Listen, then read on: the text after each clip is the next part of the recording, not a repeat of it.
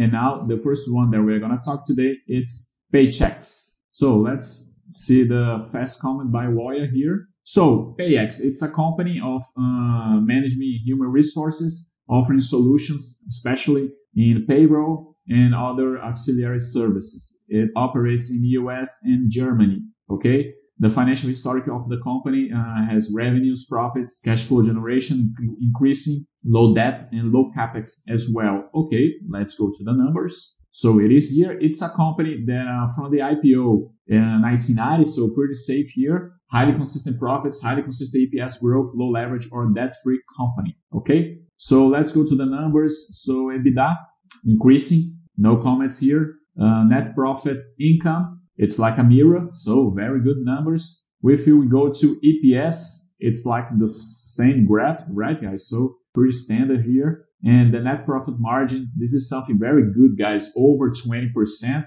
Of course, the margin is not going to be increasing always, but the important thing is not to be decreasing, but it's very consistent. It's like flat all the time, all, all over the year. So very good here.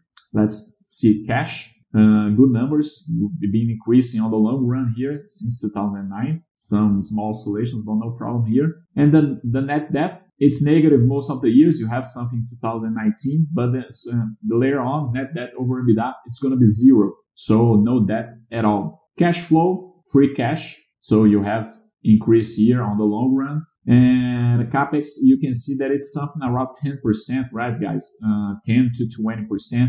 For example, 2018, uh, 200 spent 200 to make 1.2 billion. They spent 129 million dollars to make 1.2 billion. So it's something around 10% of capex. It means that it's a company that doesn't need to spend a lot of money to to make money. So in a crisis, uh, it's a company that, uh, in general speaking, will be able to overcome this crisis. And multiples until 2020, we can see the payout. It's very high in average of 80%. So it's a company that likes to pay dividends, uh, which is very good. And EPS, EPS always increase. Let's take a look at the graphic. So it's a pretty good graphic. You have some a peak in the profit here in the net income in 2010. But anyway, uh, on the long run, it's a, a, a pretty good graphic. So let's see what I what my vote from this company was. I already voted yesterday, but here's what I said. Very good numbers, consistent profits, margin and cash flow, no debt and low capex. Pretty safe to be a shareholder.